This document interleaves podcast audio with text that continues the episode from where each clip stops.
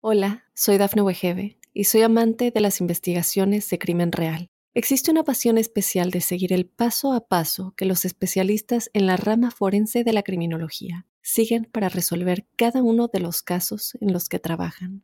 Si tú, como yo, eres una de las personas que encuentran fascinante escuchar este tipo de investigaciones, te invito a escuchar el podcast Trazos Criminales con la experta en perfilación criminal, Laura Quiñones Orquiza en tu plataforma de audio favorita. Muy buenas, soy Claudio Nieto y este es el podcast donde comparto lo que leo y aprendo sobre salud, entrenamiento, nutrición, psicología o fisiología. Si hay un tema que últimamente me trae de cabeza, y nunca mejor dicho, es la relación que tienen los hábitos de vida saludables con el cerebro. Sobre todo a raíz de un librazo llamado Cerebro y Ejercicio que leí el año pasado. Obviamente había muchos candidatos para esta entrevista, pero sin lugar a dudas el favorito era el invitado de hoy, José Luis Trejo, coautor del libro que acabo de mencionar. Él es doctor en ciencias biológicas y dirige el grupo Estilo de Vida y Cognición en el Instituto Cajal de Madrid del Consejo Superior de Investigaciones Científicas y ha sido presidente del Consejo Español del Cerebro. Muy bienvenido José Luis, muchísimas gracias por estar aquí en mi podcast. Muy buenas, muchísimas gracias por invitarme. Pues es un placer que, tenerte aquí porque, eh, como te decía, ¿no? Creo que mucha gente, me parece que hay, como siempre creo, dos extremos, ¿no? Gente que no valora suficiente en los hábitos de vida, el, entrenamiento y el movimiento en la salud cerebral, y luego gente que a lo mejor no entiende que hay una dosis, que hay eh, un momento que deja de ser tan beneficioso y que incluso puede haber unos rendimientos decrecientes. Y para ello creo que eres la mejor persona para que ambos mundos, ambos extremos, nos sitúes, nos expliques y nos digas lo, que hay de, cierto. Y para empezar, me gustaría, porque claro, mucha gente quizá no, le da la, importancia que tiene al, movimiento, al estilo de vida, como vamos a ver, porque no sabe quizás el, el ABC o las cosas básicas que hay detrás de todo esto. Así que me gustaría que empezáramos por hablar de un concepto que explicas muy bien en, tu libro y, en tu laboratorio veo que, pone, hay en ponencias varias veces, que es el concepto de neurogénesis. Me gustaría que nos explicaras qué es esta neurogénesis y por qué es tan importante para nuestra salud, José Luis. Bueno, la neurogénesis, como su nombre indica, es cómo se forman, cómo aparecen en el cerebro las neuronas. Eh, el concepto que más se acerca a todo lo que estamos hablando del estilo de vida y de, aspectos como el ejercicio que ahora hablaremos, es uno de los aspectos de la neurogénesis que más interesa y es la neurogénesis durante la vida adulta. A ver, hay que comprender que la formación de las neuronas, la inmensa mayoría de las neuronas y de las células que hay dentro del cerebro, se forman durante la etapa embrionaria y durante la etapa postnatal inmediatamente después del parto. Luego hay algunas regiones que todavía están consolidándose hasta la edad de los 6-7 años. Y luego mm, en la adolescencia pues el desarrollo ya se da totalmente por terminado, excepto alguna ah, peculiaridad del cerebro humano como es la corteza prefrontal, que no termina de estar madura hasta casi los 20, 21 o incluso 22 años. Pero con esas excepciones, con esas excepciones, prácticamente la inmensa mayoría de las neuronas nacen, que es justo lo que llamamos neurogénesis, las neuronas nacen durante la etapa embrionaria, en el feto, o inmediatamente después, en los primeros meses después del nacimiento. Lo que sucede es que, siendo eso así, llama mucho la atención que haya un par de regiones del cerebro en donde se producen neuronas toda la vida. ¿Por qué? Me preguntabas por qué es tan importante. Fíjate que cuando tú estás desarrollándote en el vientre de tu madre y estás eh, haciendo el desarrollo embrionario y se está formando en la neurona, todo se forma al mismo tiempo, es decir, las neuronas nacen, crecen, conectan unas con otras, muy bien. ¿Qué sucede con la neurogénesis adulta? Que es formación de nuevas neuronas en un cerebro que ya se ha desarrollado y que por lo tanto ya tiene los circuitos establecidos. Y de repente en esos circuitos establecidos aparece una neurona que crece. Es como si alguien se pusiese en medio de una autovía que ya está hecha y por donde hay tráfico a hacer otra carretera. Mm, no, no interrumpirá el tráfico que ya existe. Entonces, eso es uno de los mayores retos de la neurobiología actualmente. ¿Cómo puede ser que ya tengas los, circuitos hechos y en medio de los circuitos te pongas a hacer circuitos nuevos? Empieces a hacer carreteras nuevas. Eso es un conflicto. Bueno, pues eso es justo lo que pasa. ¿Y por qué es importante? Pues porque si es verdad que en un cerebro adulto, que como decía nuestro querido premio Nobel Ramón y Cajal, mm. con las herramientas que él tenía, todo se forma durante el desarrollo pero no se regenera ni se forma nada nuevo, ahora con las herramientas que tenemos ya sabemos que sí, que hay un par de regiones, ahora veremos, hay un par de regiones donde sí se forman neuronas nuevas. Si no se puede regenerar nada, según decía Cajal, pero ahora hemos visto que hay algunas regiones donde sí, a lo mejor podemos utilizar el conocimiento de cómo se producen esas nuevas neuronas en el adulto para suplir esas neuronas que se pueden perder, por ejemplo, por Alzheimer, o por el Parkinson, un ictus, etc. Seguramente te iba a hacer esa pregunta, ¿no? Precisamente, que, mucha gente se, acoge, ¿no? A, digamos, al padre de la, neurociencia, ¿no? Ramón y Cajal, que decía, bueno, ya dijo Ramón y Cajal, pero claro, eh, mm, te hago una pregunta. ¿Es posible que en los últimos 10 o 20 años se haya avanzado mucho más en conocimiento del cerebro y de su funcionamiento que todos los siglos atrás respecto al estudio del mismo? En general, todas las ramas de la ciencia les pasa eso, eh, salvo alguna excepción. Eh, el crecimiento en los últimos años, el crecimiento en general a lo largo de la historia de la ciencia, de toda ciencia, es bastante geométrico, es exponencial. Por lo tanto, en cualquier momento que tú estudies, siempre se ha producido más, más acúmulo de evidencias científicas y de novedades imprescindibles e importantísimas que en los, que en los años anteriores. Fíjate, eh, prácticamente casi todo lo que sabemos del cerebro se ha investigado desde mediados del siglo XIX, más o menos, por supuesto que había cosas antes, pero más o menos desde mediados del XIX hasta aquí. Pero si además pensamos desde que empezó a hacerse registros electrofisiológicos del cerebro, más o menos a mediados del siglo XX, la cosa ha avanzado un montón. Y ahora con las herramientas genéticas que hay en el siglo XXI que nos permiten marcar específicamente o activar o silenciar a voluntad una neurona, Ahora estamos haciendo avances en la comprensión de cómo funciona el cerebro a una velocidad inusitada. Pero es que eso puede seguir sucediendo. A lo mejor de aquí al año 50 aprendemos más que todo lo que sabemos hoy. Puede ser. Sin lugar a dudas, sin lugar a dudas. Comentabas eh, ya has comentado, por ejemplo, algún trastorno neurológico. Eh, en, el libro Cerebro y Ejercicio me llama la atención porque haces, eh, una explicación de esa conexión que es, muy llamativa, ¿no? Y aparte es muy coherente y se van entendiendo muchos procesos, pero me gustaría para que los oyentes fueran hilando un poquito la, charla, que mm, ¿cuáles serían los beneficios potenciales de esta neurogénesis que acabas de explicar? Sobre todo hablamos de la neurogénesis adulta, ¿vale? En, la mejora de la salud mental o en la prevención de trastornos neurológicos que ya has comentado, a lo mejor Parkinson, Alzheimer, demencia, porque últimamente, José Luis, es llamativo, ¿no? La cantidad de personas, obviamente hay más esperanza de vida, con lo cual la, media de, edad avanza más y con ello, pues hay de manera paralela pues hay quizás estos problemas, estos trastornos neurológicos. Pero esta neurogénesis puede tener algún efecto en la mejoría o en la prevención de estos trastornos, José Luis? Mira, es muy importante comprender que mm, prácticamente todo lo que se sabe acerca de la función de las neuronas nuevas que nacen en el adulto, o sea, de la neurogénesis adulta, se conoce por estudios en animales de experimentación. Y ahora que está muy de moda lo de abogar porque debe cesar la, experimentación con animales y con, roedores de laboratorio, yo quiero romper una lanza por todo lo hecho hasta ahora, porque si no hubiéramos investigado con animales de laboratorio, no sabríamos prácticamente casi nada de lo que sabemos. Y sí, el mensaje es sí, casi todo lo que aprendemos en los roedores de laboratorio se puede aplicar a los seres humanos porque funciona esencialmente.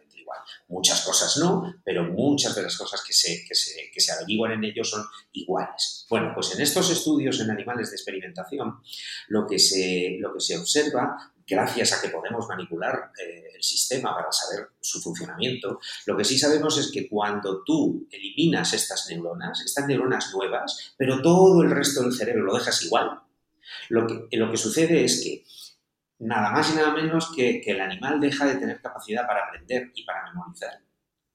ni más ni menos. Además, es muy habitual que haya síntomas de depresión y de ansiedad. O sea que, fíjate, ahí te estoy apuntando otra cosa diferente. Mm. Y luego, además, hay también algunos otros aspectos ya más en el ámbito más profesional, más académico, que son más difíciles de comprender, pero que también son interesantes y además hay que hacer un esfuerzo en comprenderlos. Hay una cosa que se llama separación de patrones, que es cuando el ser humano o un animal eh, se encuentra con dos estímulos, pensemos en dos caras, cuando uno ve una cara. Y las caras se parecen mucho pero tú eres capaz de darte cuenta de que son personas distintas. Por ejemplo, una cosa tan sencilla como la, cara de una persona a diferentes edades. Se, van a parecer mucho, pero tú te das cuenta de que es, distinta. Entonces, eh, o por ejemplo, dos personas que son hermanos, pero no, no son exactamente iguales. Se parecen, pero son distintos. Bueno, pues todas esas cosas se han investigado y dependen mucho de tener esa neurogénesis adulta. Se llama separación de patrones y completa, compleción de patrones. Eh, es difícil traducir del, inglés, es pattern separation y pattern completion. Entonces, la idea es que hay muchas pequeñas ah, tareas que hace el cerebro humano y dependen de esas nuevas neuronas. Aparte, por supuesto, de lo más importante que he dicho al principio, que es aprender, memorizar y el estado de ánimo, que es lo que conduce a la depresión y a la ansiedad. Entonces, tú, tú en tu pregunta me preguntabas que si, que, si, que si eso luego, por lo tanto, se puede aprovechar. Efectivamente, porque en las, en las enfermedades en donde hay depresión eh, o, que hay una depresión asociada o hay una pérdida neuronal o una pérdida de memoria, como en el caso del Alzheimer, si eso va a depender de tener más o menos neuronas, pues mm, a fecha de hoy no tenemos una manera farmacológica directa las tenemos indirectas, que vamos a hablar casi toda la charla de ello, pero no hay una forma farmacológica directa de decirle al cerebro, venga, haz más neuronas porque estás perdiendo por el Alzheimer. Esto no, pero sobre todo porque no comprendemos todavía todos los detalles de esa neurogénesis. Y quiero que vayamos a esas fórmulas, pero antes de ello, todavía quiero remarcar dos conceptos más que, en tu libro me marcaron muchísimo y creo que es muy importante que, repito, que lo entienda la audiencia porque quizás le pueden dar la importancia que tiene a los hábitos que vamos a comentar, razonando ¿no? la justificación fisiológica. El primero de ellos es la plasticidad cerebral. Y me gustaría que nos dijeras en qué consiste este, este mecanismo, este concepto, y en qué parte del cerebro o en qué zonas se pueden dar esta plasticidad. Mira, la plasticidad del cerebro es uno de los eh, fenómenos más fascinantes del, del cuerpo humano y del cuerpo de los animales. Mira, vamos a empezar por un extremo. Un hueso, cualquier hueso, cumple una serie de funciones, por supuesto. No, me, refiero ahora a la médula ósea, me estoy refiriendo a, la mm. función de sostén y de de anclaje de los músculos. Pues un hueso, pues ¿qué es lo que hace? Pues cumple una misión fundamental, pero esa misión en realidad no tiene muchos matices, no tiene eh, un rango de funciones. Un hueso es un hueso y hace lo que hace. Eh, tiene una resistencia y si la pasas, lo partes. Y luego, si lo sueldas, pues bueno, pues has recuperado la función del hueso. Pero la función del hueso siempre es la misma. Vamos ahora a un punto intermedio acabaremos en el cerebro, pero un punto intermedio. Vamos a pensar en el hígado. El hígado, a diferencia del hueso, tiene unas funciones, eh, pues bastante funciones. Me voy a centrar ahora, por ejemplo, en la de detoxificar, ¿no? Detoxificar la sangre. Bueno, pues en función de tu alimentación y de tu genética, tu, tu hígado puede tener que detoxificar más o menos. Y entonces ahí tiene un margen que, por ejemplo, el hueso no tiene semejante margen. El, el hueso cuando llega a un límite se parte. Eh, el, hígado, por el contrario, puede hacer muchísima más carga de trabajo, muchísima más carga de trabajo. Y si tienes una alimentación completamente distinta, mucho más reducida, mucho más saludable, pues el hígado no trabaja tanto. Si no tomas alcohol, en fin, todas estas cosas. Digamos que tiene un rango de acción.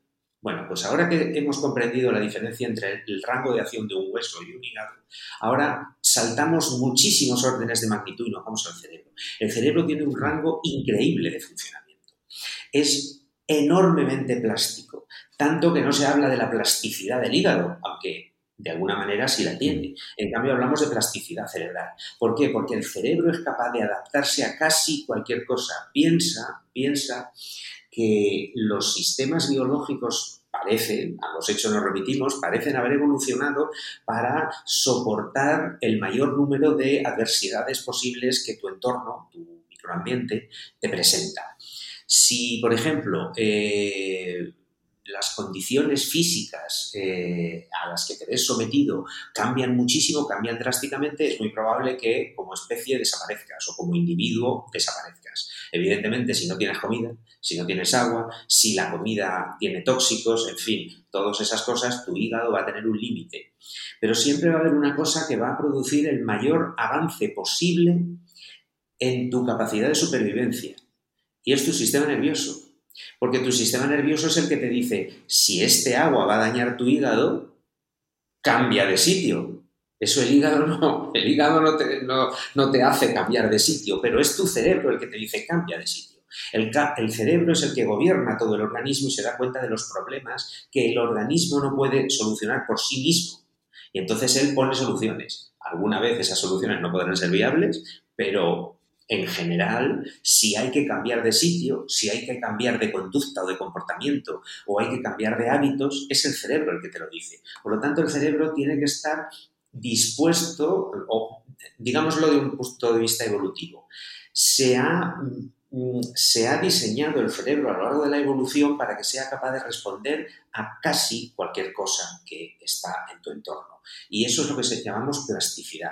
En condiciones normales, si tú no tienes grandes necesidades de supervivencia, tu cerebro va a funcionar a un nivel muy limitado. ¿Por qué? Porque cuesta muchísimo energéticamente que el cerebro funcione.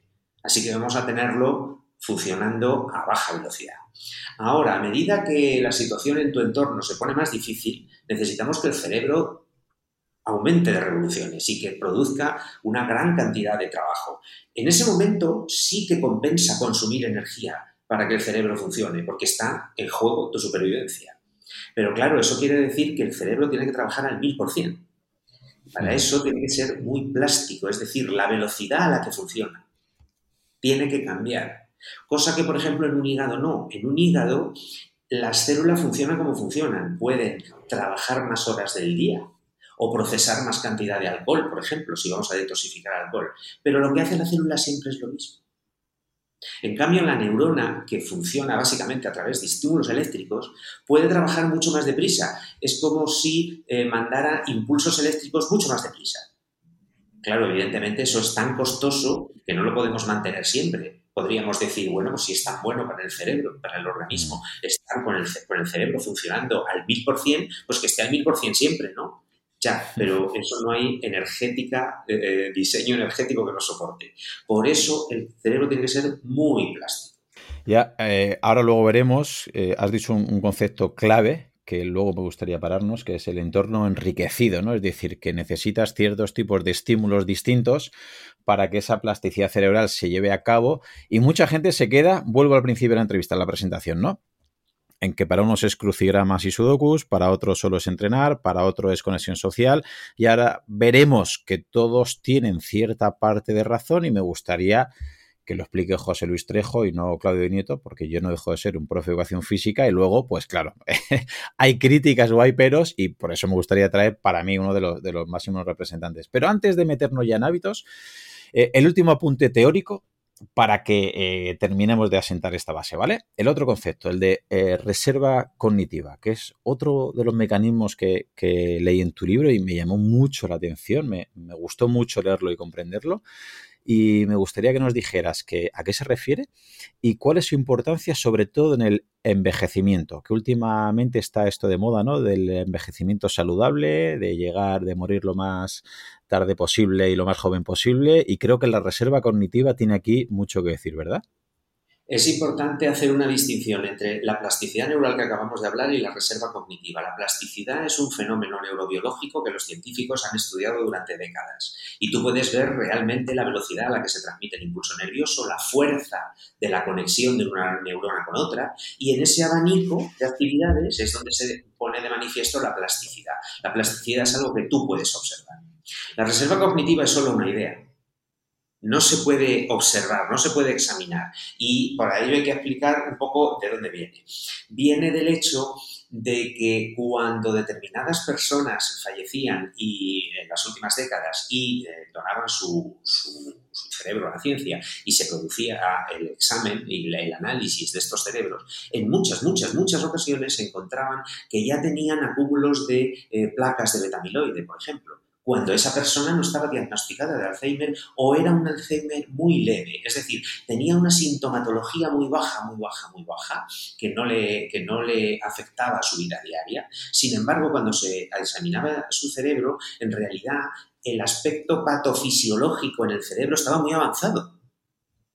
¿Por qué se produce eso? ¿Por qué algunas personas tienen un estado avanzado que, realmente les, les impide hacer vida normal y otras no? Entonces se analizó cuál era, había sido el estilo de vida de estas personas. Y siempre había una correlación estadística muy fuerte con que esas personas que no manifestaban las, sintomatologías tan fuerte como hacía predecir su cerebro, tenían, habían tenido una vida eh, con bajo estrés, que habían tenido una vida con una actividad física moderada, que, había, que generalmente entran dentro de un, de un, grupo de acciones del estilo de vida en donde todo es muy, muy moderado y muy suave, es decir, se dormía, no había problemas de sueño, la dieta era muy correcta, nunca habían pasado hambre, pero tampoco habían hecho una mala alimentación desequilibrada, el ejercicio era muy moderado y todo eso. Y entonces se acuñó el concepto de que esas personas habían acumulado algo en su cerebro que les permitía resistir el ataque patofisiológico de las enfermedades. Es decir, es como si tuvieran una especie de reserva y entonces se, acuñó el concepto de reserva cognitiva. Tu cerebro está mal, pero por alguna razón funciona casi bien. Y es porque tienes algo. Lo que pasa es que ese algo no se sabe. Tú puedes eh, analizar el cerebro durante el envejecimiento, también el cerebro humano, y apuntar una serie de cosas, de variables que tú puedes analizar en el cerebro y que muchas de ellas podrían ser el sustrato de la reserva cognitiva. Pero la reserva cognitiva no es más que esa diferencia que uno observa entre cómo está el cerebro y cómo te comportas. Eso es una idea. ¿Cómo mido eso? eso? Eso no se puede medir. Pues hay una diferencia entre la plasticidad, que es una cosa objetivable, y la reserva cognitiva, que es la manera en que tenemos de referirnos a, pues tú estás mejor de lo que parecería con, el cerebro que tienes. Debes tener algo y ese algo lo hemos llamado reserva cognitiva. Hola, soy Dafne Wegebe y soy amante de las investigaciones de crimen real. Existe una pasión especial de seguir el paso a paso que los especialistas en la rama forense de la criminología siguen para resolver cada uno de los casos en los que trabajan. Si tú, como yo, ¿Eres una de las personas que encuentran fascinante escuchar este tipo de investigaciones? Te invito a escuchar el podcast Trazos Criminales con la experta en perfilación criminal, Laura Quiñones Orquiza, en tu plataforma de audio favorita. Al final, muchas veces eh, se puede entender, yo cuando, por ejemplo, en, en clase algunos alumnos, pero vamos, secundaria y bachillerato, algún tema eh, de estos o similares eh, comentamos, les pongo un ejemplo para que les llegue un poquito más fácil, que es el tema del dinero, ¿no? Es decir, que si puedes tener un problema económico el día de mañana o no, que ya quizás no depende tanto de ti, pero cuanto más reserva económica, cuanto más ahorros tengas, pues podrás hacer, ¿no? Frente a esos problemas económicos que pueden venir, pueden que no, puede que sea genético, puede que sea heredado, o quizás, pero si llegas con el dinero justo, y bien, ese problema es cuando hay daño, que me parece que es un poquito lo que explicabas, ¿no? Que hay muchas veces estudios que me parece que eran en, monjas también, que algunas tenían a priori daño, ¿verdad? Con las placas de beta-amiloide, pero no habían desarrollado esa enfermedad. Y decían, ostras, qué, qué curioso. Pues ahora estoy seguro, ese ejemplo me lo compras, el del dinero, más o menos para que lo entienda algún oyente que, a nivel de, de, fisiología y biología le cueste. Totalmente, porque de lo poco que conocemos la reserva cognitiva, una de ellas es una cuestión de cantidad, de cantidad de cosas, como lo que dices del dinero. Pues ya hemos entendido la neurogénesis, la plasticidad cerebral y la reserva cognitiva, y ahora los oyentes dicen, vale, de teoría ya está bien, ¿vale? Perfecto. Ahora quiero herramientas, porque no, que no son recetas, aquí nunca damos recetas porque por desgracia no existen, y quiero ir poco a poco enlazarlo con, con los hábitos de vida. Y entonces, Primero me gustaría que habláramos de actividad física y lo quiero diferenciar del ejercicio físico, ¿vale? Del entrenamiento, que ya lo vamos a ver luego. Pero primero, actividad física. Pues lo podemos definir como llevar una vida activa, lo que antes comentaban, ¿no? Pues hacer actividad de jardinería en casa, pasear, subir las escaleras en vez de por el ascensor, e ir caminando por la ciudad en vez de utilizar el, el transporte. Eso es decir, una actividad moderada, una actividad física moderada, una vida activa, ¿cómo afectaría nuestro cerebro? Para no hablar de neurogénesis, de plasticidad cerebral o reserva cognitiva y pararnos con mucho detalle, sino a nivel cerebral, ¿cómo podría en general afectar la actividad física, José Luis? Mira, lo que, todo lo que, lo que sabemos acerca de esto y, y, sus mecanismos está hecho en animales, aunque luego hay muchísimo estudio en seres humanos que ahora lo hablamos. En, animales lo que sabemos es que eh, la condición normal del, del, organismo vivo sano es justo eso, la vida eh, activa. Excepto algunos animales que todos sabemos que se mueven muy poco, pero en general todos los animales están permanentemente moviéndose. Por lo tanto, esa es la situación normal. Entonces, me gustaría eh, contestar a tu pregunta diciendo para poner de manifiesto qué es lo que supone para el cerebro la vida activa, vamos a poner de manifiesto qué es lo que pasa cuando no se hace. Cuando no se hace esa situación normal que es la vida activa, es decir, cuando es que incurrimos en el sedentarismo. Porque es difícil decir qué significa la vida activa para el cerebro si, la definimos como el estado basal, el estado normal al que, al que todo, todo ser vivo debería aspirar, ¿no? el, movimiento, ¿no? Eh, sobre todo los seres superiores, los vertebrados, etc. Entonces, el sedentarismo lo que sí sabemos es que produce defectos eh, de todo tipo, no solamente metabólicos en el cuerpo, sino importantísimos problemas cerebrales asociados con numerosísimas eh, enfermedades mentales, enfermedades neurológicas también, o al menos agravamiento de enfermedades neurológicas y, por supuesto, depresión, ansiedad, como decíamos antes, y, por supuesto, mm, desde luego, una pérdida de capacidad cognitiva, que esto es muy llamativo y parece ser que tiene que ver, parece ser que tiene que ver con la falta de, funcionamiento del cerebro. Siempre se, se suele equiparar el cerebro en mi opinión erróneamente, pero bueno, para que, para que lo vayamos entendiendo con un músculo. Si el músculo no se ejercita, pues parece que pierde. A mí no me gusta mucho esa metáfora porque no es del todo cierta, porque tú no pierdes cerebro por no usarlo, pero lo tienes en su mínima expresión. O sea, tienes lo mínimo expresión, no vas a perder cerebro, no vas a perder, no vas a perder neuronas, pero vas a tener el mínimo número de neuronas y de sinapsis que, se requieren para, para seguir funcionando. Por lo tanto, tu capacidad cognitiva va a ser la mínima imprescindible, mientras que en condiciones de vida activa, tú vas a tener mayor número de neuronas, tú vas a tener un mayor número de sinapsis sobre todo, y sobre todo vas a tener en mejor estado las neuronas, porque al tenerlas activas, sus mitocondrias, que son las máquinas energéticas, las fábricas de energía de todas las células, y por supuesto también de las células del cerebro, no solo las neuronas, también los astrocitos, otros muchos tipos de células que hay en el cerebro, y las tienes en el mejor estado posible. O sea que, respondiendo a tu pregunta, la, vida activa es el estado perfecto del ser vivo. Sobre todo, digamos, vamos a la vía negativa, ¿no? Que decía Taleb. Lo importante por ahora sería no ser sedentario. Eso es el primer punto de partida. Absolutamente. Ese es el mensaje principal. Vale, pues una vez ya tenemos claro que no hay que ser sedentarios, que antes has dicho una palabra que estaría bien matizar, porque has dicho que el, estado basal o el, que sería lo normal, tener una vida activa, por desgracia no está normalizado. Creo que mucha gente, o sea, ¿qué es lo normal? Te, hemos entendido que es lo que espera el cerebro, ¿no? Que es a nivel de fisiología es lo basal, pero me parece que hoy en día muchísima gente, por desgracia, no tiene normalizado tener una vida activa y hemos normalizado eh, pues eso, subir por el ascensor aunque sea un segundo piso, eh, ir aunque sea con el coche, con la moto, aunque sea a un kilómetro. Yo en el instituto donde trabajo eh, veo muchos alumnos que los traen sus padres y sé dónde viven, porque me lo dicen ellos, y viven a menos de 500 metros. Entonces son los mismos padres los que no entienden, o esos alumnos los que aún no entienden, y es lógico, ¿no? Que con 15 años no quieras entender esto, pero me llama la atención que mucha gente normalizamos utilizar coches, motos, bicis eléctricas, patinetes eléctricos y al final dices, creo que no os estáis dando cuenta de, la importancia que es tener una vida activa y una vez cumplimos esa vida activa, vamos a pasar al segundo escalón, ¿vale? Que es el ejercicio físico. Y ya lo vamos a considerar como entrenar, ¿vale? Es decir, ya no es ir paseando los sitios, tener una vida activa, sino ya es pues hacer un, un ejercicio en sí, reglado, pues me voy al gimnasio o salgo a correr y demás.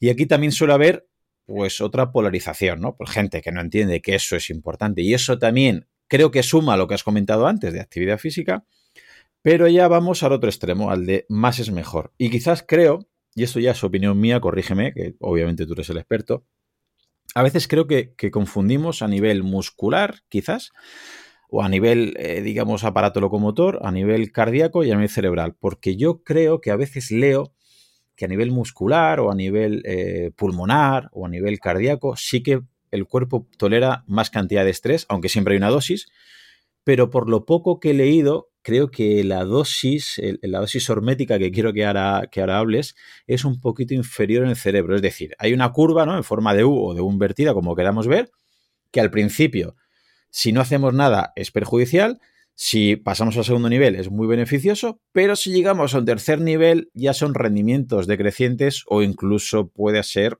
mmm, no me gusta decir la palabra peligroso, pero sí, no, no tan beneficioso. ¿Nos puedes decir, José Luis, el ejercicio físico, cómo influye y, y, la importancia de esta palabra que me gusta mucho, que también la comentas en el libro de Hormesis y esta dosis hormética?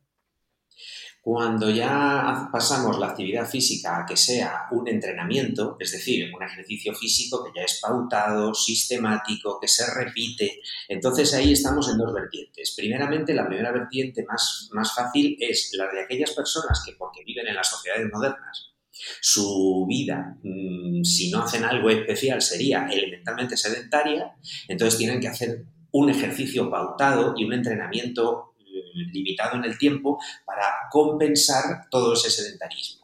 Pero luego también hay mucha gente que a pesar de que tiene una vida activa, además hace más ejercicio. Bueno, pues aquí lo, las buenas noticias son que de la misma manera que hemos hablado de dos extremos, el sedentarismo y la vida activa, y que de la vida activa hemos dicho que es lo normal frente al sedentarismo, que tiene consecuencias muy perniciosas, bueno, pues el ejercicio físico añadido a una vida activa lo que hace es incrementar, lo que hace es mejorar tus capacidades. Tu capacidad de resolución de problemas, de esa capacidad para separar patrones de las que hablábamos al principio, incrementa tu capacidad cognitiva. Además, esto se ha estudiado en, tanto en en chavales en el colegio, que aumenta su capacidad lectora, de comprensión lectora, su capacidad de hacer eh, operaciones matemáticas y todo, eh, otro, toda una batería de, variables que se han analizado, pero también en el adulto. En el adulto, sobre todo, es antidepresivo, es ansiolítico y además aumenta la capacidad para resolver determinados problemas. Y encima, en el, en el extremo que nos falta, que es en los mayores, durante el envejecimiento lo que hace es retrasar la aparición de sintomatologías neurodegenerativas. Lamentablemente no, no te las van a curar o sea, si tú tienes Alzheimer, por mucho ejercicio que te hagan hacer, no te van a curar. Pero sí es verdad que en los primeros estadios se enlentece, se ralentiza la aparición de, esos, de esa sintomatología. Y por lo tanto, ya tenemos como tres puntos de la curva, el sedentario, la vida normal y el hacer un ejercicio que todavía mejora. Parece que esto no para de mejorar. Bueno, pues esto efectivamente, como has dicho, no para de mejorar del cuello para abajo. eh, en, el corazón, bueno, en el corazón, en el corazón cada vez se acumula más evidencia de que tampoco es así, ¿eh? Pero bueno, en el músculo, en el músculo, ah, el músculo estriado, en el músculo estriado sí es verdad que cuanto, parece que cuanto más mejor. Y en algunos otros órganos parece que cuanto más ejercicio mejor. Pero lo que nosotros estamos viendo en el laboratorio, en insisto, en animales de laboratorio, ahora estamos pasando ya a estudiarlo en seres humanos desde hace dos años, en el cerebro parece que no es así. Parece que no es una curva sigmoidea. La curva sigmoidea es aquella en la que cuanto más mejor, por supuesto que hay un límite, pero una vez que pasas ese límite no pierdes, simplemente es que ya no mejoras, pero no pierdes. En cambio, en el cerebro la curva no es sigmoidea, es hormética, es una U invertida. A partir de un cierto punto empiezas a perder lo ganado hasta el punto de que ya no ganas nada o incluso si en lugar de ser una U invertida es una J invertida, incluso puedes acabar peor. Y a ese, ese, perfil le llamamos hormesis, perfil hormético. Y es el perfil hormético se puede describir para diferentes cosas, por ejemplo, en farmacología o en toxicología, pero especialmente está indicado para el ejercicio, ojo, para los efectos del ejercicio en el cerebro, que es lo que nosotros estamos viendo. Imagino que esta pregunta no tiene respuesta, pero ¿te atreverías a hacer una aproximación que no una indicación? Porque claro, es imposible, de hasta a partir de qué punto esos eh, rendimientos ya son decrecientes o ya, eh, digamos, empezamos a perjudicar a nivel cerebral. Es decir, es una percepción subjetiva porque, claro, aquí imagino yo que sería, habría que hacerlo individual, como siempre.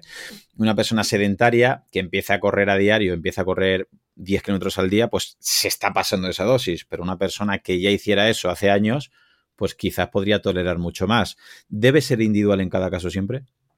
Tiene que ser totalmente individual y de hecho nosotros con nuestras evidencias científicas lo que estamos es intentando extender el concepto en la sociedad del ejercicio personalizado.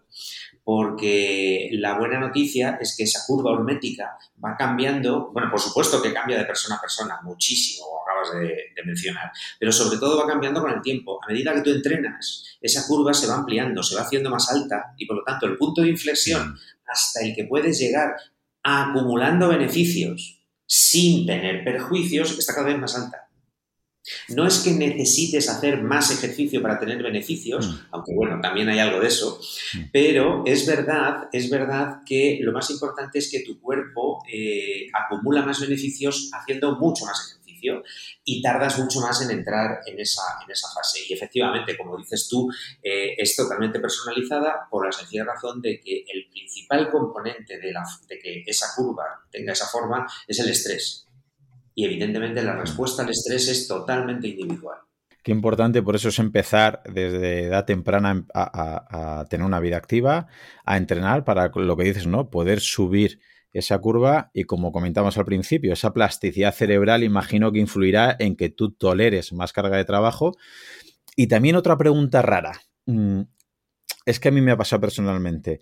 Puede ser que la propia persona empiece, no a saber, pero sí a intuir que ya está haciendo demasiado ejercicio, está entrenando demasiado, quizás a nivel muscular o a nivel óseo o a nivel cardíaco o a nivel pulmonar, no lo nota, pero es gente, yo te lo digo porque vengo del triatlón, me parece que tú también has hecho triatlón, ¿verdad? Y hay gente que ya dice, mm, es que no me apetece, es que ya entreno sin ganas, es que he perdido la motivación. Y en esos momentos es cuando digo, mm, es el momento de bajar la carga de entrenamiento o el volumen o la frecuencia o la intensidad, porque a lo mejor estás ya metiendo ese estrés excesivo al cuerpo, a nivel aparato locomotor no te estás dando cuenta, pero hay una parte de ti, que es el cerebro, que te está diciendo, oye, mira, para porque empezamos a entrar en, vamos, en rendimientos decrecientes.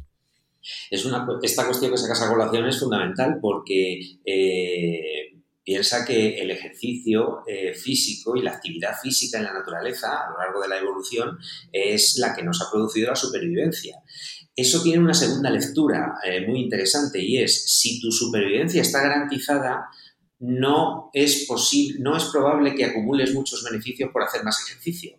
Es decir, si no, si no tienes que capturar una presa o no tienes que huir de un depredador eh, y no eres un cachorro, es muy poco probable que pongas a correr por el campo. ¿Para qué?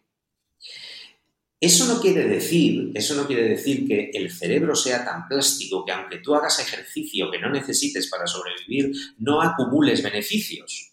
Pero lo que sí está claro es que vas a tener vas a tener un límite. Y a mí me gustaría explicar por qué es este límite. Y es un, concepto muy difícil de, entender porque em, en el libro de Cerebro y Ejercicio, al ser un libro de divulgación pequeño, no entrábamos en mucho detalle en eso, pero hay que empezar a vender esta idea.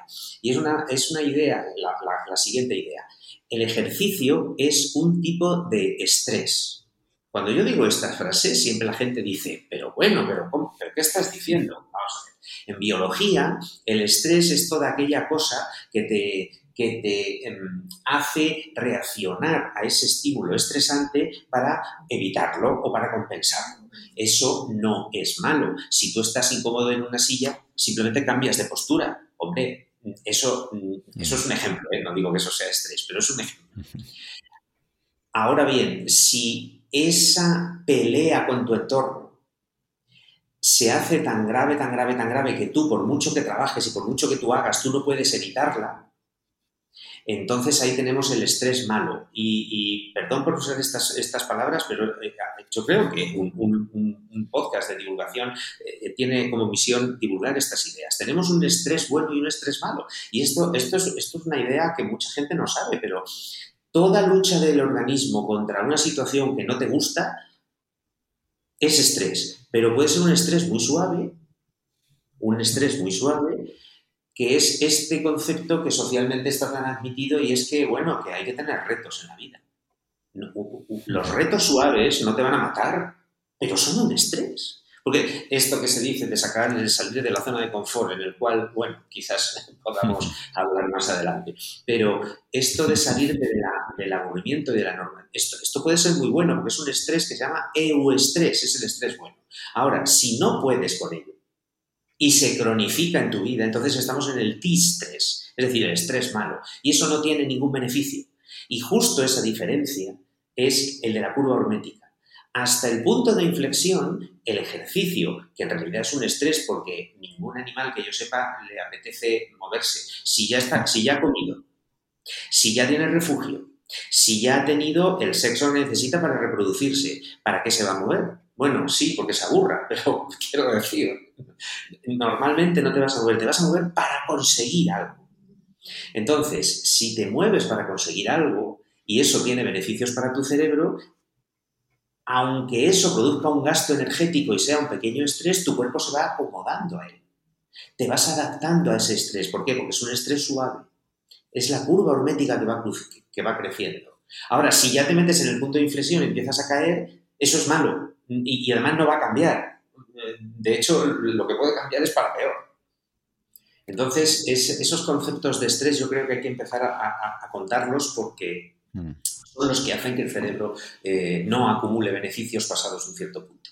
Y normalmente, José Luis, cuando hablamos de, ejercicio físico o entrenamiento, creo que a la mayoría de personas le viene a la cabeza o bien entrenar fuerza o bien entrenar eh, resistencia, ¿no? La carrera. Pero mm, te quería comentar otro tipo de actividades, como son las actividades de, coordinación, óculo manual, oculopédico, que a lo mejor se utiliza con personas de la tercera edad o con gente que ya tiene eh, pues demencia o Alzheimer o Parkinson.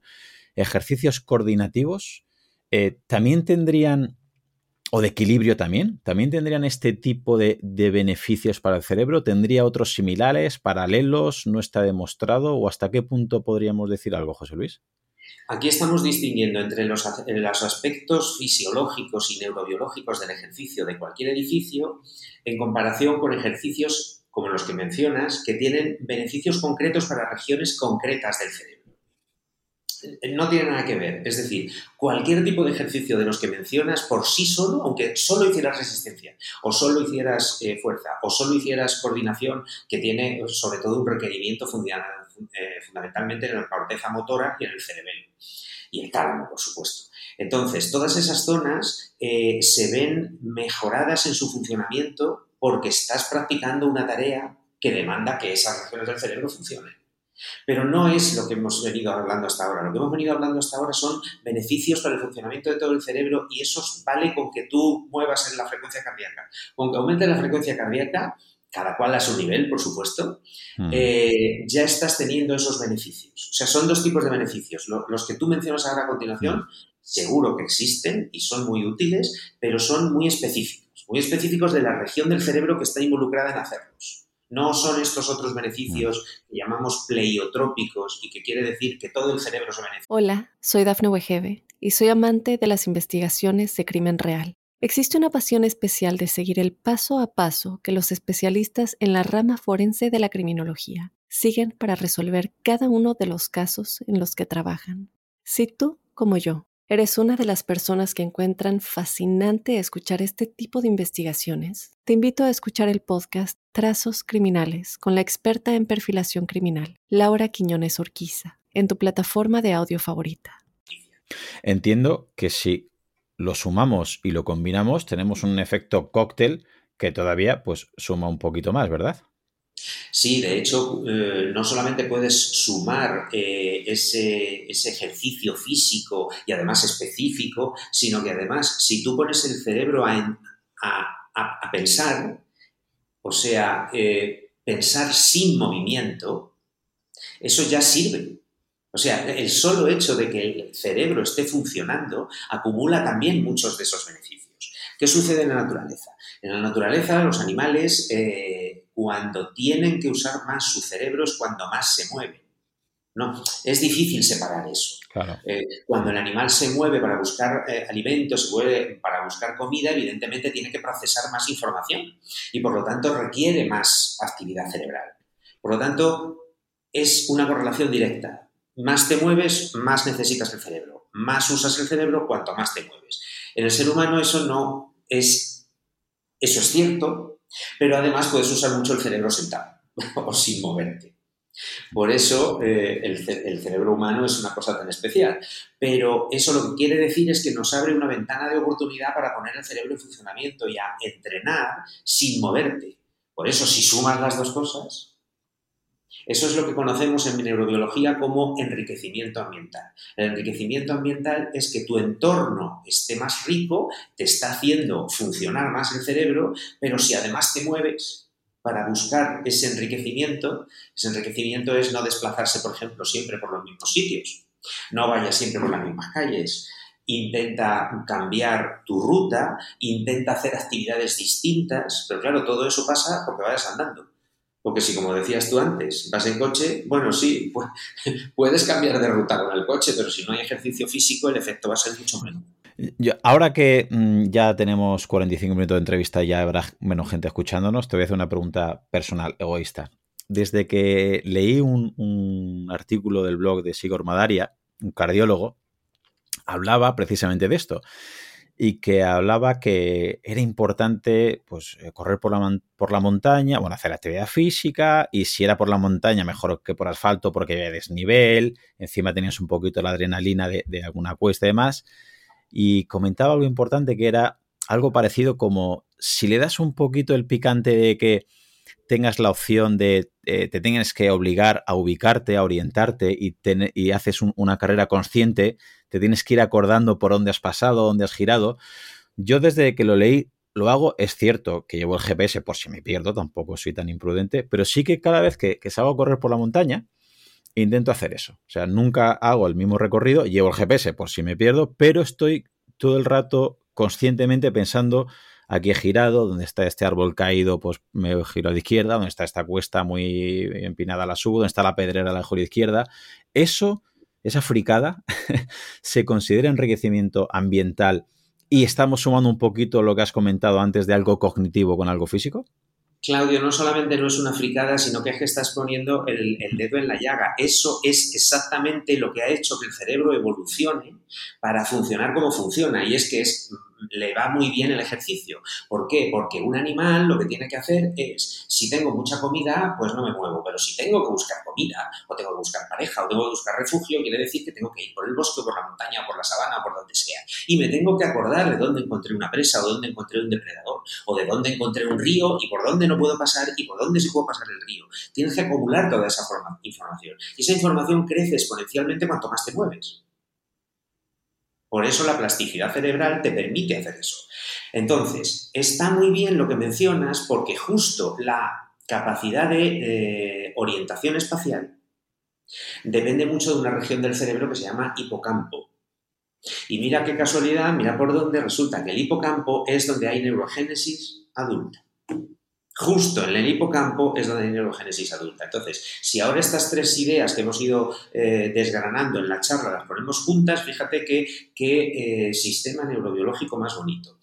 En cuanto tú te mueves, tienes que eh, producir más información espacial. Como necesitas procesar más información espacial, una de las maneras más sencillas de tener más capacidad de procesamiento es tener más neuronas en la región del cerebro donde se procesa la información espacial. Y entonces ahí yo hago neuronas. En otra región resulta que no se hacen neuronas. ¿Por qué? Pues porque no procesas información espacial. Cabría pensar que esto es una, explicación muy simplista. Pues sí, probablemente es muy simplista. Ahora, es, todo eso es mucho más complejo, pero no vamos aquí a hacer un, máster, ¿no? No vamos a hacer un máster de dos años. Entonces, por decirlo de una manera sencilla, tú formas más neuronas cuando haces ejercicio en, en previsión de que vas a tener que manejar mucha más información espacial. Pero al mismo tiempo, cada vez que tú rememoras, aunque estés en el sofá de casa de la vuelta del entrenamiento y rememoras esa información, le estás diciendo al cerebro, lo que has aprendido hoy es relevante. Y por lo tanto se refuerza esa formación de nuevas neuronas porque dicen, sí, sí, habéis sido eh, creadas para procesar nueva información y además esta información es útil porque la vamos a refrescar. Y entonces, bueno, pues ahí, si luego por otro día vas por otro sitio, pues formarás más neuronas, formarás más conexiones y todo es un, eh, ¿cómo se dice? Un ciclo que se repite y se retroalimenta. Llega un momento, llega un momento en que tú tienes, mm, un sujeto puede tener más neuronas, eh, vamos a decirlo de otra manera más obvia, tienes más recursos neurales en tu cerebro para procesar cualquier tipo de información de lo que tendría una persona normal y esa diferencia es lo que llamábamos reserva cognitiva. Cuando te venga un problema vas a tener más neuronas o más. Sí, tienes más, herramientas ¿no? para poder atajar o actuar ante un, ante un problema, un estímulo. Y escuchar, por ejemplo, un opositor que se grabe un tema o escuchar un podcast porque le gusta aprender a, la persona o simplemente porque está estudiando para un examen y se lo ha grabado, eh, ¿también puede tener sentido o estamos hablando ya de cosas diferentes? Aquí estamos hablando de una cosa completamente distinta. Aquí estamos hablando de cuáles son las estrategias que le van a bien a cada cual para aumentar su capacidad de memorización de algo. Hay gente a la que escuchar algo que ha grabado le puede venir muy bien y a otra persona puede no venirle bien. Eso realmente eso entra dentro del funcionamiento básico de la neuropsicología y no, no tiene mucho que ver con el ejercicio. Hmm.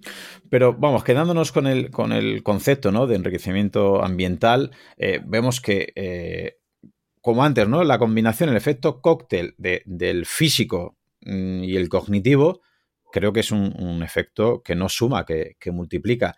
Imagino yo ahora quiero que nos paremos un poco. Si lo haces, si socializas y lo haces con un grupo, si encima no tienes un estrés de vida elevado, si tienes una vida activa, pues vamos, es una diversidad de estímulos que a lo mejor no sacas un 10 en fuerza, en resistencia, en, en, redes sociales, no, perdón, en círculos sociales, en estrés en vida activa, pero el efecto cóctel de este enriquecimiento ambiental sería lo ideal, ¿no? A, nivel para que el cerebro eh, tenga un rendimiento máximo.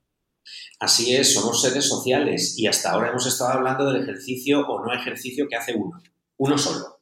Pero como somos seres sociales nos falta esa dimensión, que es la que tú mencionas ahora. Es decir, si al ejercicio y al enriquecimiento ambiental le hacemos un enriquecimiento social, entonces ya tenemos la dimensión completa. Bueno, nos faltaría una, eh, que ahora la veremos, pero eh, en realidad estaríamos hablando de todas las dimensiones, el, ejercicio físico, el ejercicio cognitivo, ejercicio cognitivo asociado al ejercicio físico, si puede ser, si puede ser. Eh, y por supuesto el enriquecimiento social. Y ahí tendríamos el cóctel perfecto que sería la situación ideal de, cualquier ser vivo, de cualquier ser vertebrado. Vale, pues ahora te planteo una pregunta incómoda, que imagino que no te gustará. Eh, has dicho eh, rendimiento o estímulo cognitivo si puede ser asociado al, al físico, al movimiento. Y aquí imagino yo que todo estímulo, porque repito, hay otra polarización hay que hacer crucigramas, hay que hacer sudokus, hay que bajarte una app para una aplicación para trabajar el cerebro, los reflejos, bien. Y por el otro extremo, que eso no sirve para nada, que solo sirve para, si haces sudokus, serás bueno haciendo sudokus, pero nada más. Hay que moverse. Y el que no le gusta moverse, lo contrario, ¿no? El cerebro hay que tocar un instrumento, hay que leer, hay que escribir. Imagino yo que todo, como se está comentando, ¿no? Son, son, es un estrés, eh, un estrés positivo y hace que el cerebro se adapte y esos estímulos van sumando. Y si se hacen de manera cóctel, mejor, ¿no? creo, corrígeme, creo que todo suma. Pero la pregunta incómoda es, si tuviera que elegir José Luis Trejo, ¿qué preferirías? ¿Solo imagino que me odias con esta pregunta. ¿Solo hacer matemáticas o solo moverse? ¿Solo hacer crucigramas o solo tener vida activa? ¿Solo hacer sudokus o solo tener un movimiento activo y de calidad? ¿O no me pues puedes contestar? Pues, puesto, que, puesto que me arrinconas, entonces yo peleo como gato por arriba diciéndote que depende del contexto. Pero, pero te voy a responder, te voy a responder, no voy a escapar, no voy a, usar subterfugios. El contexto, por ejemplo, una persona que es sedentaria, eh, mm, los problemas metabólicos y los problemas eh, neurales que va a tener no los va a solucionar haciendo sudokus. Haz ejercicio Ahora, si la persona está, tiene una vida activa, eh, yo promocionaría muy mucho la actividad cognitiva, porque, porque la actividad cognitiva te va a producir un incremento exponencial de, de esa reserva cognitiva, de esa plasticidad neural. Eh, el, el, ejercicio ya lo tienes. Entonces, no, no te estoy respondiendo, pues los dos. Mm. No, lo que te estoy diciendo es cada uno en su circunstancia. Por ejemplo, una persona que tiende a ser eh, eh, sedentaria, que además el, sedentarismo correlaciona demasiado frecuentemente con un empobrecimiento ambiental y por lo tanto habría que salir de ahí. Entonces, lo más importante es hacer ejercicio físico porque el ejercicio físico, lo que dices tú de, hacer entrenamiento, ya te va a producir un enriquecimiento cognitivo. Ahora, si ya haces ejercicio, tienes una actividad, una actividad física, una vida diaria normal, estoy pensando, estoy pensando, por ejemplo, en una persona que haga mucha actividad diaria, pero que no le aporta nada. Por ejemplo, siempre se ha dicho, las amas de casa. Las amas de casa andan que, no, andan que no hacen, ¿no? Las de antes, estoy hablando de las de antes. Hoy día ya ese concepto no tiene mucho sentido, primero porque la, la sociedad ha cambiado, los roles en las casas han cambiado radicalmente pero la actividad típica de la, de, la, de, la, de la, ama de casa, que parece que no se movía de la casa, ¿no? Bueno, iba al mercado, pero no se movía mucho, pero no paraba de todo el día. Sí, pero ellas percibían en algún momento un cierto empobrecimiento ambiental, un empobrecimiento cognitivo, parece mentira, ¿no? Pero lo tenían, ¿por qué? Porque siempre hacían lo mismo. Siempre era lo mismo y probablemente eh, eh, eh, hemos cambiado de eso, hemos cambiado de eso a una variedad de actividades que tú tienes cierta capacidad de controlar lo que haces a lo largo del día y desde luego lo que haces a lo largo de la semana. A lo mejor a lo largo del día haces lo mismo de lunes a viernes, pero luego el fin de semana puedes cambiar. Mm. Entonces, ese, ese cambio de actitud, ese cambio social, eh, eh, supone un, cambio drástico. Entonces, cada cosa en su momento. Si eres sedentario, haz ejercicio. Esa es mi recomendación. Ahora, si haces ejercicio, intenta enriquecer cognitivamente tu cerebro. Vale, te, me has escapado, pero volvamos al ritmo. Eh, em, vale, ahora, mm, alumnos. ¿Vale? Es que mm, yo, tengo el, sesgo este, ¿no? El, defecto profesional de, irme al campo, que muchas veces veo a alumnos, ¿no? Que me dicen, ostras, pues me han quitado el deporte por la tarde mis padres, el papá o mamá, porque ya estoy en primer bachiller, estoy en segundo bachiller, o ya estoy en la facultad y tengo que estudiar mucho, y están de 8 a 3 en el instituto o en la facultad estudiando y por la tarde estudiando todo el día. En ese contexto, ¿hasta qué punto crees que sería beneficioso, eh, ya no para su salud global, hepática, cardíaca, ósea, muscular, que eso es otro tema que ya sabemos, pero a nivel de rendimiento cognitivo, a nivel de cerebro, ¿hasta qué punto podría ser perjudicial que un adolescente, que un niño eh, solo tenga estímulos cognitivos, que obviamente es lo importante, que aquí luego muchas veces empieza la gente a ver extremismo, ¿no? Pues si fuera el deporte tan bueno a nivel cerebral, cognitivo, pues tal futbolista tendría 10 carreras o tal deportista de élite, dices, bueno, es que no has entendido el contexto. Ese deportista solo se dedicó a entrenar, no significa que sea más listo. Pero una persona que ya está 6, 7 horas en clase por la mañana y varias horas por las tardes, ¿Tendría sentido que la extraescolar que se apunte un niño también sea eh, a nivel cognitivo o que incluso ya en la facultad anulen la actividad física porque lo primero que dicen es no tengo tiempo y me he dejado la natación, me he dejado el gimnasio, me he dejado de pasear, me he dejado de estar con los amigos haciendo deporte? ¿Cómo influye eso, José Luis? Saca esa discusión un aspecto muy importante. Fíjate que la, la percepción social de la actividad física ha sido muy errónea durante, durante muchas décadas. Fíjate que si tú en cualquier circunstancia eh, a una persona que está estudiando y que tiene que tener un rendimiento cognitivo le dices, eh, no, no, sigue estudiando, no comas. No te acuestes, no duermas. Todo el mundo te diría, hombre, no, pero ¿cómo no voy a comer? Pero, pero ¿cómo no voy a comer? ¿Cómo, cómo no voy a dormir? Ay, ¿por qué no vas a hacer ejercicio? Ah, no, porque el ejercicio es diversión. Ah, amigo. O sea que como es diversión, entonces eh, ya, ya, es, eh, ya me estás quitando tiempo de estudiar. No, te está quitando exactamente todo lo mismo que si no comieras, que si no durmieras, que si no descansaras.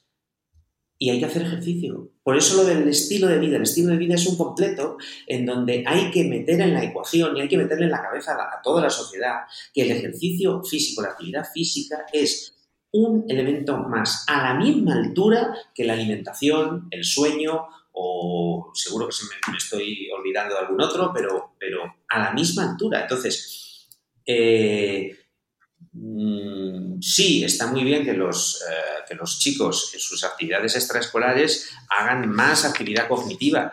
Eh, sí, pero que no dejen de comer, que no dejen de dormir y que no dejen de hacer ejercicio. Es que yo no es, es, que, Claudio, es que yo no creo que el ejercicio físico sea una actividad extraescolar. No puede serlo. Hmm. ¿Es extraescolar comer o dormir? Pues el ejercicio físico está a la misma altura. A la misma altura. Y sobre todo, es que lo quiero enlazar. Eh, claro, son temas que no te digo que semanalmente me toca discutir, porque creo que la palabra discutir con algún compañero, no, oye, Claudio, tú que eres de educación física, te voy a coger tu hora porque tengo que avanzar en, mi materia, ¿no? Porque es que estamos ya a final de... Entonces, claro, te toca discutir, decir, bueno, eh, es que es el momento que tienen los alumnos para que les dé el sol, para que ese exceso de estrés psicológico que queramos o no están en un exceso de estrés, ¿no? De presión de notas, de clases teóricas, que repito, no, no, es una crítica, es lo que tienen que hacer.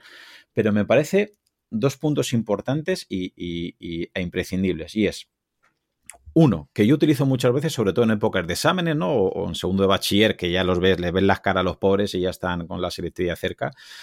Y les digo, bueno, tenéis dos, dos, funciones, creo que es imprescindible. Una es ese exceso de estrés psicológico, descargarlo, ¿no? Haciendo eh, una clase, un deporte, juegos, ejercicio, entrenamiento, actividad física o pasear, pero que te dé el sol. Y el otro, que quiero que nos paremos un poquito, el, tema de, psicología y emoción. Mm, ¿Hasta qué punto es importante yo lo llevo al, ejercicio, al deporte, a la educación física porque es mi mundo. Pero una clase son sujetos pasivos, vamos a entenderlo, ¿no? Que están recibiendo la clase magistral del profe, obviamente, pues está explicando, pero la actividad física y el ejercicio creo que tiene otro componente más si cabe, que es el tema de socializar, como hemos dicho. Es decir, ¿hasta qué punto es importante que ya, una, ya no un alumno, un niño, un adolescente, sino una persona, un adulto, ¿cómo influye en el cerebro eh, esta emoción de soledad, bueno, más que soledad, sentirse solo, ¿no? Porque hay gente que puede tener 20 amigos y, se, se, siente solo, ¿no? Que tiene soledad. Y hay gente al revés, que tiene un amigo, pero él dice que tiene, vamos, su, conexión social es, es, muy grande. Y creo, a lo mejor soy un poco egoísta y barro para casa. Creo que el deporte también da esa socialización de estar con compañeros, con rivales, está esa rivalidad sana que si lo haces bien, pues es un componente que estás jugando con amigos, con compañeros, y creo que eso le da otro punto más al cerebro, esta, esta evitar sentirse solo. ¿Cómo, ¿Hasta qué punto puede influir eso o ya se me está yendo un poquito a mí de las manos, José Luis? En absoluto. Fíjate, una de las cosas que más se han estudiado en los últimos años en neurobiología son los efectos del aislamiento social y se saben perfectamente los mecanismos, los circuitos implicados y es absolutamente demoledor. El aislamiento social hace que las neuronas mermen de tamaño, los árboles dendríticos, que es por donde entra la información, eh, pierden tamaño y pierden sinapsis y pierden conexiones. ¿Por qué? Porque, como decíamos antes, mantener un cerebro en funcionamiento es eh, muy costoso y por lo tanto, si no tienes nada alrededor, si no haces ejercicio físico, si no tienes un enriquecimiento ambiental y encima no tienes congéneres con los que tratar porque estás aislado o relativa, comparativamente hablando, estás aislado con respecto a una persona que tiene una eh, capacidad social eh, normal, pues evidentemente, ¿para qué quieres mantener esa estructura? Y entonces lo que haces es perder capacidad cognitiva y perder neuronas. Bueno, perder neuronas suena muy duro, pero perder mucha de la estructura neuronal que tienes, es decir, el árbol dendrítico, la, la, eficacia sináptica con la que funcionan. Es decir, tienes tu cerebro en una mínima expresión. La razón por la cual la sociedad percibe que el niño no puede dejar de comer o no puede dejar de dormir, pero sí puede hacer ejercicio físico, es muy obvia. Si no comes y si no duermes, te mueres. Si no haces ejercicio físico, no te mueres. Pero los cambios perniciosos y negativos que estás acumulando en tu cerebro te pasarán factura. Entonces, eh, eh, ese componente social del ejercicio complementa eh, absolutamente de manera dramáticamente eh, positiva eh, el ejercicio solitario. Tú puedes salir a correr solo, evidentemente, y tienes todos los, beneficios físicos y cognitivos, pero si además corres con, compañeros o haces un deporte de, deporte individual, quiero decir individual como el tenis, o sea, una persona contra otra, o haces un deporte ya colectivo de grupo, entonces estás incrementando las las posibilidades de obtener beneficios. Ojo, como siempre venimos diciendo toda, toda la, charla de hoy, sin entrar en el estrés. Ojo con el deporte de competición y especialmente el deporte de alta competición. Yo, sé que la sociedad disfruta mucho del deporte de alta competición, pero probablemente los sujetos que lo hacen, y por supuesto ahí habrá una enorme variabilidad de personas, Habrá gente a la que le vaya de maravilla el deporte de alta competición por la sencilla razón de que, de que todo lo que hace lo hace con gran habilidad y con gran facilidad. ¿no? Estoy pensando en un futbolista que sea extremadamente hábil. Entonces, como es extremadamente hábil, eh, es comparativamente más fácil eh, hacer lo que hace. En cambio, otro que tiene que suplir su habilidad con correr más, con pelear más, con empujar más, con resistir más, con no sé qué. Esa persona no está haciendo un ejercicio físico positivo, está totalmente del lado eh, de caída de la curva hormética. Entonces está acumulando un estrés que es eh, muy perjudicial. Si pudieras asesorar a un político que pudiera de alguna manera influir en la, en la cantidad de sesiones de educación física en colegios e institutos. ¿Cuál sería tu propuesta? ¿Cuántas sesiones semanales crees que serían buenas? Ya no para la, salud, repito, cardíaca, ni muscular, ni ósea, sino cerebral. ¿Crees que sería coherente hacer una sesión diaria de educación física, actividad física? Vamos a ponerle, un, ¿no? Siempre eh, bien dirigida, evitando excesos te voy, te voy, te voy a decir algo que ya está demostrado y que funciona. Cuando tú tienes en clase de matemáticas un niño que suspende, ¿qué haces? Darle más clase de matemáticas. Si saca un 10, hombre, ¿para qué? ¿No? ¿Para qué le, pues ya está, pues muy bien, pues que pues lo puedes pasar de curso, pero mm. si ya saca un 10, ¿para qué vas a estudiar más de matemáticas? Si tú en la clase categorizas a tus, a tus alumnos en función de su forma física. A los que tienen peor forma física mm, les tienes que decir que se pongan a moverse y que incrementen, que, incrementen un poquito, un poquito lo que hacen. Fíjate, estoy intentando buscar unas palabras que se repitan en, en el oído. Que incrementen un poquito lo que hacen. Es decir, si son sedentarios, que se muevan. ¿Qué haces con el sector de alumnos que ya se mueven? Que incrementen un poquito lo que hacen. Mm, que corran más o más deprisa ¿Y qué haces con el sector de alumnos que siempre tienes, alumnos y alumnas que están en una forma física excelente y que siempre están moviéndose y que hagan vida activa? Bueno, pues a lo mejor que incrementen un poquito lo que hacen. Entonces, tú me dices, ¿cuántas sesiones? No, si es que no es una cuestión de sesiones. Es una cuestión de en qué forma física estás, pues haz un poco más. ¿Y por qué digo un poco más y no mucho más? Para no entrar en la parte de abajo de la curva. ¿Por qué? Porque cuando un, un muchacho sedentario o una muchacha sedentaria empiezan a hacer algo Empiezan a acumular beneficios y si tú le dices, por ejemplo, hazme, no sé qué te voy a decir, 8.000 pasos al día. Antes, hasta hace nada, hablábamos de 5.000 pasos al día. Ahora parece ser que la OMS dice que 8.000. Ya no vamos a ir a de esa discusión. En varios miles de pasos al día. Hazme varios miles de pasos al día. Después de cumplir eso durante unos meses, va a encontrar que tiene más capacidad por lo tanto, ya hemos saltado de rango. Ya hemos saltado de rango. Ahora no me hagas 6.000 pasos. Si ya los estás haciendo, ahora haz 8.000. Claro, al que hace ya 10.000, ya, ¿qué le vas a decir? Que haga 20. No, no, no hay, no hay horas en el día para hacer tantos pasos. No, hace el tiempo que hagas, pero corre. O juega al baloncesto, o juega al tenis, o juega lo que sea. Y si ya hace regularmente eh, tenis, bueno, por supuesto, al final habrá un límite, ¿no? ¿no? vas a estar haciendo deporte todo el día y ya no haces otra cosa. Pero, pero sí que te puedes enganchar a actividades que demanden un poquito más de ejercicio o simplemente cambiar de actividad. Puedes cambiar de actividad, actividades que requieran, por ejemplo, si siempre estás haciendo fútbol, cambia, no sé, pues a actividades que requieran más coordinación, como decías tú, ¿no?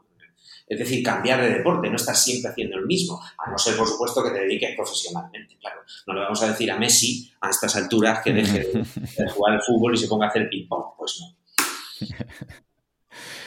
Qué importante que, vamos, un experto y especialista como tú digas, digas estas cosas, José Luis, porque a veces creo que se ha malinterpretado o se ha banalizado o se ha no sé cómo explicarlo, el mundo del entrenamiento, la fisiología, eh, la actividad física, no se valora lo suficiente y creo que gracias a, pues a investigación en ciencias biológicas, pues se promociona los hábitos de vida saludables y prevención de enfermedades mucho más. Y, creo que es un, campo que tanto los, la gente que viene de estudiar ciencias de la actividad física y el deporte como la gente que está en ciencias de biología, me parece que sumamos mucho y, poco a poco creo que, se va a valorar mucho más esto gracias a, gente como tú. Pero hay algo que me preocupa, que obviamente siempre hay, mm, iba a decir mala ciencia, a veces hay pseudociencia, pero aquí sería para tener otro debate. Lo que me gustaría que nos dijeras, que no sé si me puedes responder o no, es una persona que le guste o que quiera ponerse al día, porque a lo mejor tú acabas de decir algunos datos que le ha llamado la atención, ¿no? Claro, eso que lo diga Claudio Nieto, que es profe de educación física, mm, vale, no, no, no me respalda mucho. Pero que lo diga José Luis Trejo, ostras, llama la atención. Si hay alguien que quiere avanzar un poquito más eh, en esta neurociencia, mm, ¿cómo podrías recomendarle eh, para mantenerse al día qué fuentes son fiables, dónde buscar información, dónde no es fiable, porque aquí hoy en día, pues con YouTube, con, los podcasts, publica cualquiera. Yo el primero, o sea, para abrirme un canal de YouTube necesité siete minutos. Que por un lado está bien y por otro me da miedo porque digo, cualquiera se abre un canal de YouTube, cualquiera se abre un podcast, puede hablar cualquier cosa que esté bien, que no esté bien o que sea hasta peligrosa y la gente lo tome como, como algo, como un dogma y sea, y sea algo incluso peligroso. ¿Qué, ¿Qué recomendación le podrías dar? Es una cuestión muy relevante. Yo tenemos la ventaja de que aquí en España tenemos en el Consejo Superior de Investigaciones Científicas un área que se llama cultura científica, que es muy activa y hace muchísimas actividades. Pero yendo al, grano, tiene especialmente una colección de libros, creo que van ya por el 130 o el 134 o el 140, no sé, que se llama, la colección se llama ¿Qué sabemos de? Así se llama. Y entonces cada libro, cada libro, por ejemplo, el libro del que me hablabas, el libro nuestro de cerebro y ejercicio es parte de esa colección. Entonces es ¿qué sabemos de cerebro y ejercicio?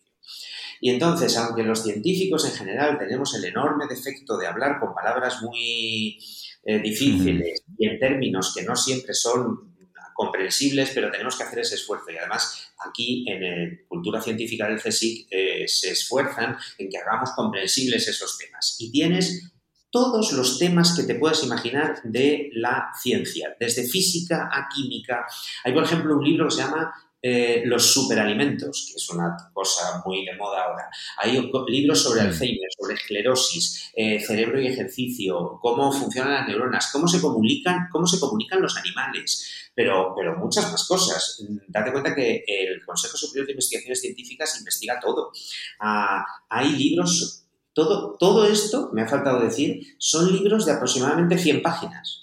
O sea, no son tochos muy, muy con, muy académicos, con términos, digámoslo de una vez, aburridos. No, no son libros aburridos, no serán más que otros, pero se intenta que sean comprensibles. Hay libros sobre el Islam, Fíjate, imagínate en estos días lo importante que es saber qué sabemos de eso, eh, qué sabemos de, no sé, de la arqueología, de Atapuerca, de la evolución del Homo sapiens. Entonces, tú te lees ese libro que te lo lees en el metro en cuatro viajes y sabes, mm. no, no porque se haga en España es lo que sabemos en España, evidentemente, sino que se sabe a nivel mundial. Los que escriben estos libros son siempre, en general, son siempre eh, como decir, primeros espadas, son gente que, que, saben, son expertos en el campo, que están publicando muy bien y que están realmente haciendo un trabajo experto y mm, las más de las veces excelente en sus temas. Entonces, que esa persona te diga, por ejemplo, eh, nanomedicina, e inteligencia artificial, eh, videojuegos, las pantallas, las pantallas, si son buenas o no son malas. O sea, tú te lees esa colección y, te pones al día de qué es lo que se sabe ahora mismo en, prácticamente todas las ramas de la ciencia. No digo todas, porque todas, eh, eh, porque llevamos 140 libros. Seguro que dentro de tres años hay 280, lo que mm. quiere decir que todos esos libros todavía están por venir. O sea que eh, es una colección, por supuesto, debido a que es divulgativa y al tamaño que tiene, los libros me parece que cuestan 12 euros. O sea, imagínate, o sea, realmente sí, sí, respecto, por ejemplo, al, libro que tienes con Corazón Feliz de Cerebro y Ejercicio, es un libro que lo recomiendo encarecidamente porque es muy corto, al grano, sin palabras raras, explicado muy bien y, con una información muy, muy rigurosa. Pero por si hay alguien que dice, bueno, José Luis ha dado mucha información, esto lo debo escuchar varias veces. Me gusta siempre acabar las entrevistas con, para intentar aplicar la ley Pareto, que es obviamente es, hay que entrecomillar mucho todo esto, pero para aquellos oyentes que están interesados en mejorar su salud cerebral y adoptar unos hábitos de vida más saludables, ¿vale? ¿Te atreverías a darnos unos consejos los más importantes o unos primeros pasos que podrían dar para comenzar en este proceso? Rotundamente, y además eso me va a permitir para mencionar brevemente un problema que yo creo que es importante. Mira, los tres consejos que voy a dar son, primero, no seas sedentario. Segundo, mm, no tengas estrés, y ahora vamos con eso. Y el tercero es, practica una actividad física incremental.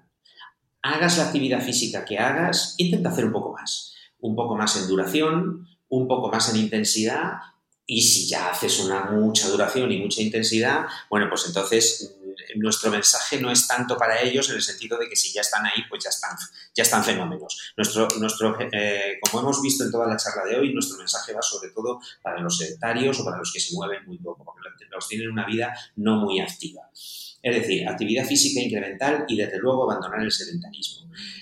Lo del estrés, me quiero parar un poco aquí lo del estrés. Eh, hemos hecho un modelo de sociedad muy peculiar, en donde se ha puesto en valor, y no vamos a entrar en consideraciones sociológicas y filosóficas, porque no es nuestra, misión, pero es curioso que se haya puesto en, de moda el, el superar los retos. Eso está muy bien el superarte a ti mismo, eso está muy bien. El salir de la zona de confort, parece que todo va en relación con lo que estábamos diciendo. No ser sedentario, intentar hacer más ejercicio. El problema es que salir de tu zona de confort quiere decir que vas a estar en disconfort, vas a estar incómodo.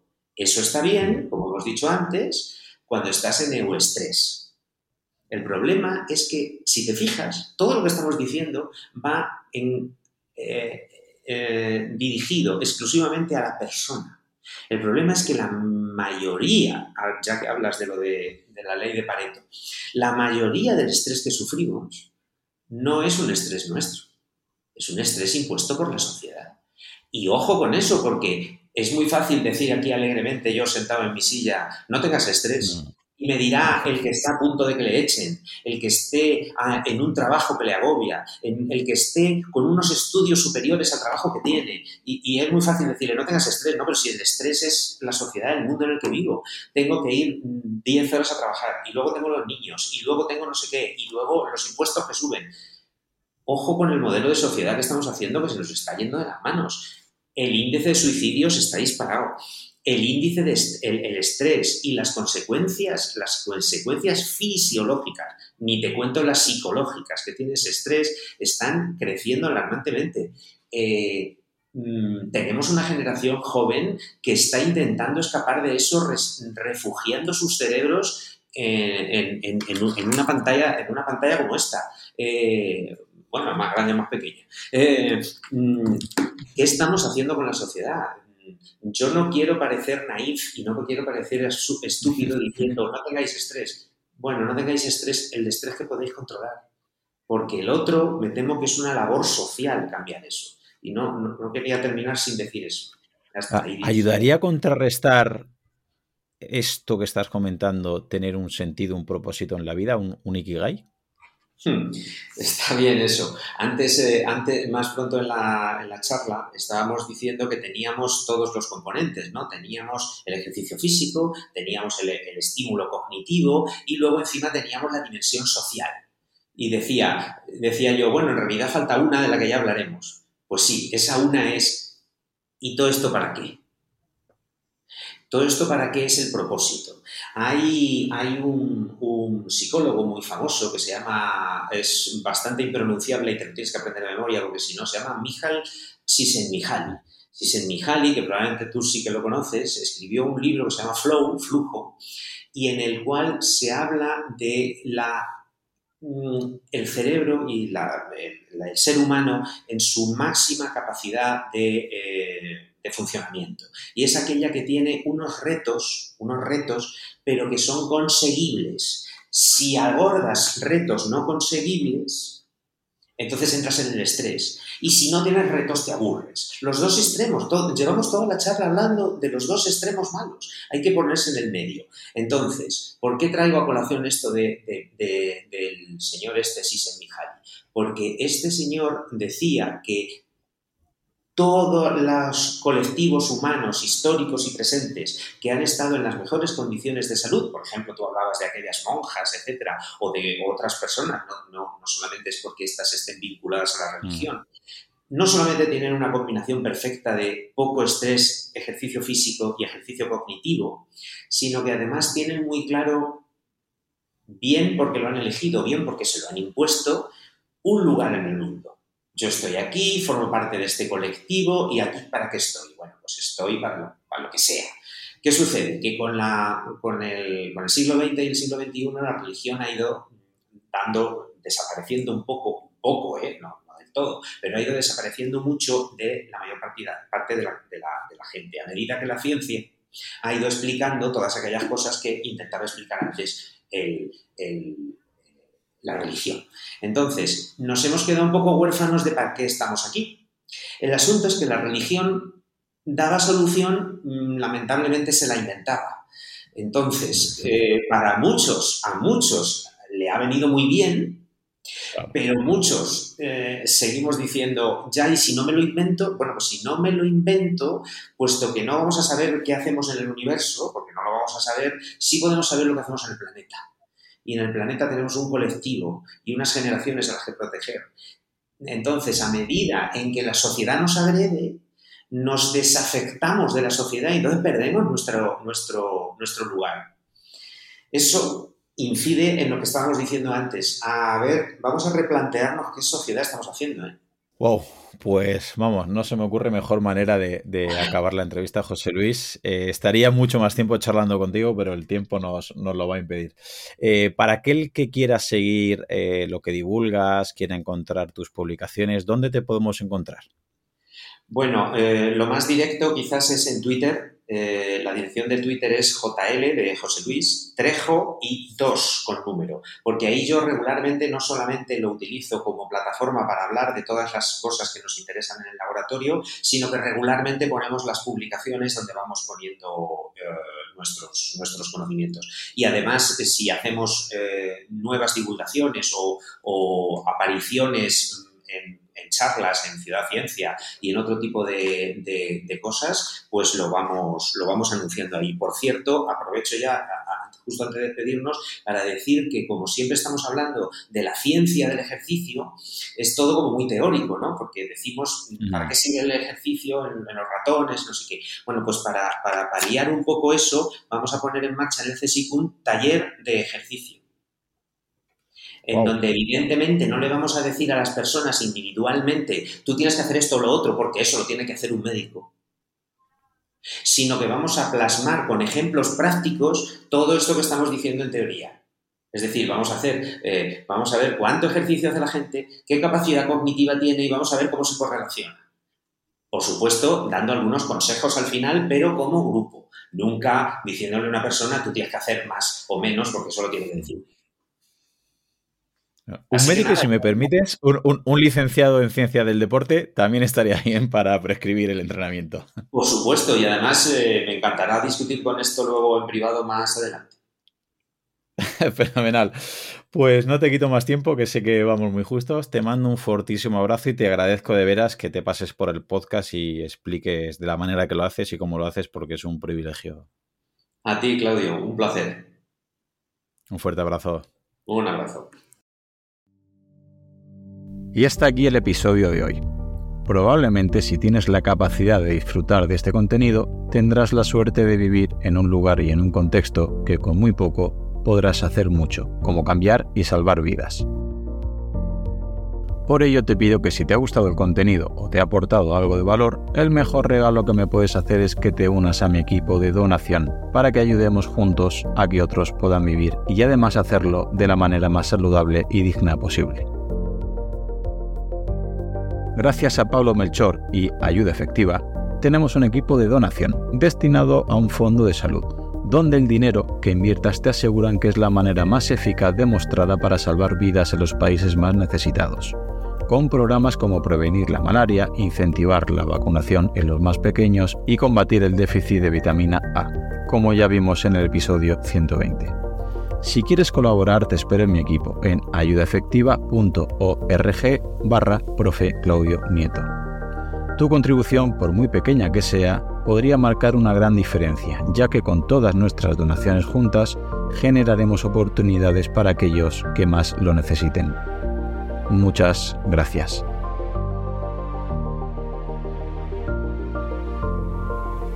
Hola, soy Dafne Wegebe y soy amante de las investigaciones de crimen real. Existe una pasión especial de seguir el paso a paso que los especialistas en la rama forense de la criminología siguen para resolver cada uno de los casos en los que trabajan.